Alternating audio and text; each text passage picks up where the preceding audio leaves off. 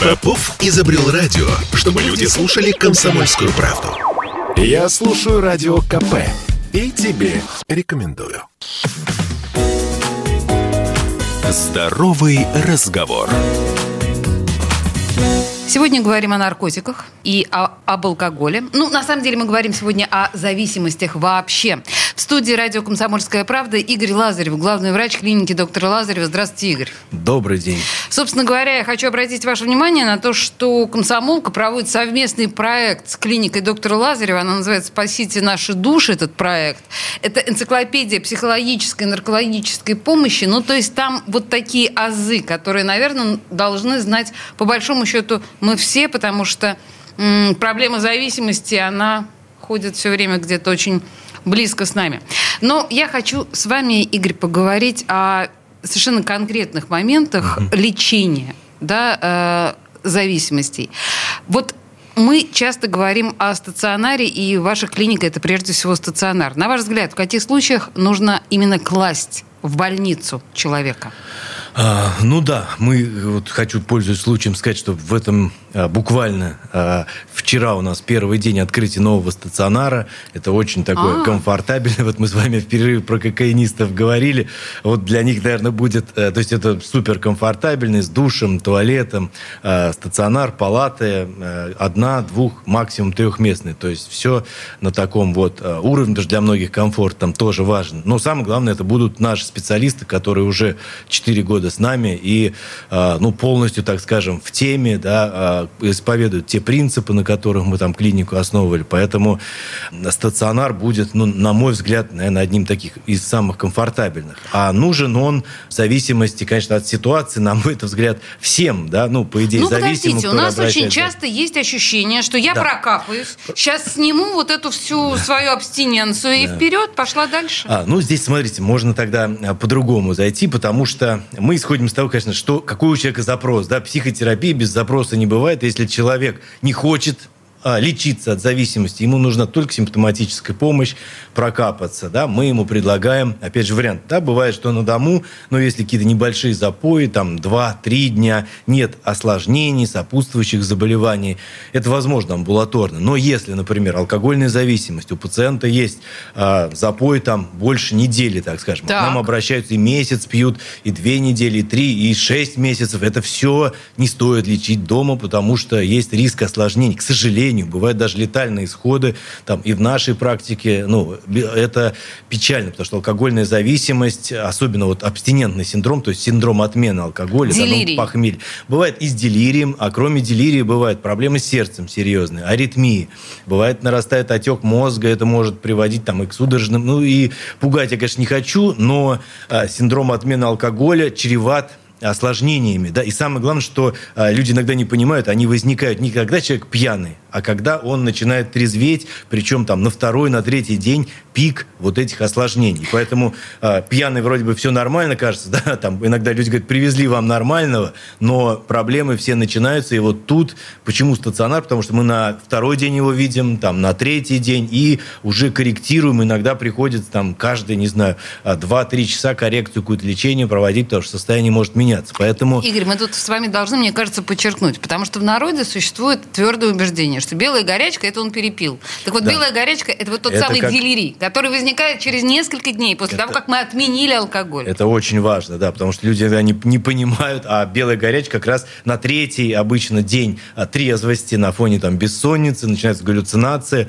А, ну, если уже развилась такая откровенная белая горячка, конечно, стоит вызывать скорую помощь. Она это... смертельно опасна. Да, потому что люди из окон прыгают, и топором там могут убить, и что только не происходит. Но чтобы не допустить белой горячки, нужно а лучше сразу лечь да, в стационар, в наркологический, чтобы не попадать в психиатрическую больницу.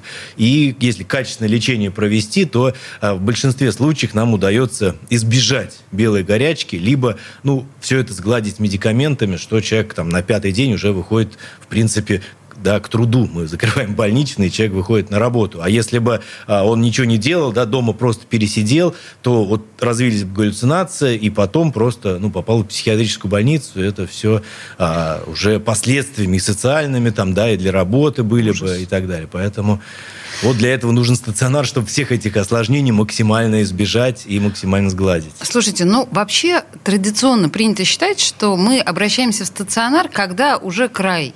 Но ведь это же не так. Мы прекрасно понимаем, что если мы имеем проблему с зависимостью, то, по идее, хватать нужно вот в тот момент, когда мы получили этот сигнал, что это проблема. Но ну, для меня там близкий человек у меня, предположим, в зависимости, и я понимаю эту проблему. Но как мне вложить в его голову то, что ему нужно эту проблему решать, ложиться и лечиться? А, я понимаю, что это самый драматичный вопрос, самый нет, сложный. Он, но... Э, он, наверное, самый интересный, потому что это вот вначале я ответил на симптоматичность, да, когда человек не хочет выздоравливать от зависимости, ему нужно просто помочь. И то лучше в стационаре это делать. А а, в целом наше же лечение не ограничено стационаром. Наша программа, которую мы в клинике разработали, она состоит из трех этапов, как и три момента зависимости. Био, психосоциальные как вмешательства. Так. То есть био – это ну, медицинское, вот тот самый стационар, капельницы, таблетки, уколы, обследования и так далее. Когда, э, ну, в первую очередь, тут психиатрическое лечение, то есть врачи подбирают антидепрессанты, там, препараты, снижающие тревогу, нормализующий сон, чтобы э, выход после э, вот, употребления он был комфортный, не было тяги, желания вновь употреблять.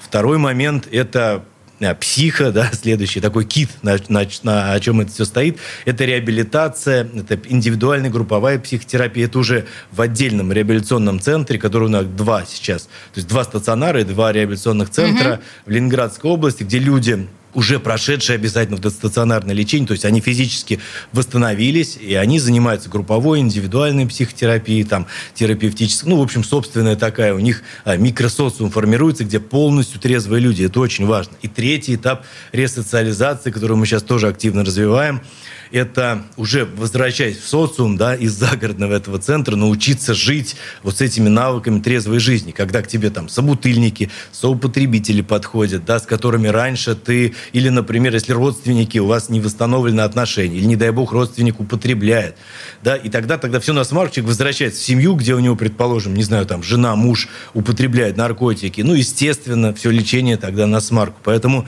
э, вот мы стараемся подходить всегда комплексно. И если Э, человек, э, ну, даже бывает, что, так, отвечая на вас вопрос конкретнее, если родственники понимают, что проблема есть, а сам пациент не хочет, не такое хочет. очень часто бывает.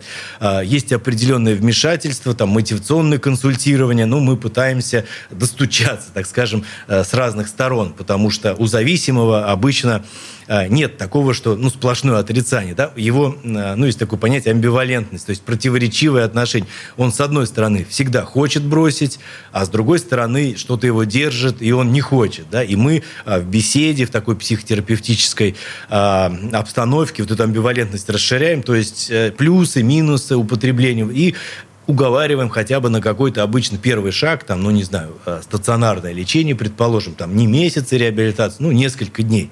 И постепенно-постепенно вот эти вмешательства усиливаем. Если все делать качественно, да, э, во-первых, ну, первое, что надо сказать, что это родственники должны правильно себя вести у родственников А вы с бывает... родственниками тоже работаете? Обязательно. В реабилитации, когда человек находится, еженедельно проводятся группы, где все родители, ну или там а, мужья, жены собираются, с ними психолог проводит а, группы угу. по поводу коррекции созависимости. Потому что если вот эта созависимость, много сейчас про нее говорят, да, но это на самом деле может испортить все лечение. Если э, не проработал родственник психологически свои проблемы, и он решает как бы самооценку свою за счет зависимого, пытается его контролировать, управлять его жизнью, э, решать все его проблемы там на работе, отпрашивать и так далее. Таких жен, наверное, миллионы, все, кто, э, может быть, сталкивался. И э, в такой ситуации зависимым нет смысла выздоравливать потому что за него жена как бы решает все проблемы.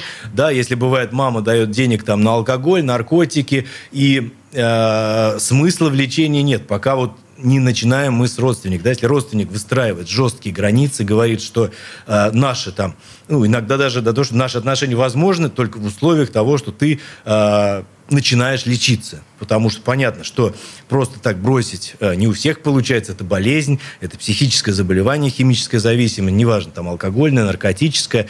И, э, ну, на практике, да, если правильно родственники выстраивают границы, обозначают вот эту свою позицию, не играют там в манипуляции, а говорят, что только лечение, да, но других вариантов нет. И люди, в принципе, идут да? Слушайте, на... у, нас, у нас с вами осталась минута, и давайте вот так. Что нужно, с чего нужно начать родственнику, который понимает, что у него уже серьезная проблема в семье. Просто прийти к вам. А, ну, в первую очередь задуматься, да, что проблема есть. А, во вторую очередь обратиться за консультацией. Уже у нас специалисты, психологи, которые имеют опыт а, ну, такого общения правильного, да, так скажем, э, независимого. Они будут общаться с пациентом, и в большинстве случаев, ну, процентов 90 нам удается 90? мотивировать. Ну, мотивировать на таком этапе. Понятно, что это не всегда мы мотивируем там на все, на все полгода реабилитации, да, но начать лечение, хотя бы попробовать, удается практически, ну, в большинстве случаев. А, в студии радио «Комсомольская правда» Игорь Лазарев, главный врач клиники доктора Лазарева. Эта клиника занимается не только био а, лечением. Повторите, пожалуйста, да. вот эти Био, три да. психосоциальное лечение зависимости. Вот это важно. Ну и я напомню, что у нас совместный проект с клиникой у комсомолки «Спасите наши души». Это энциклопедия психологической и наркологической помощи гуглите. Игорь, спасибо вам большое. Спасибо вам. Спасибо. Здоровый разговор.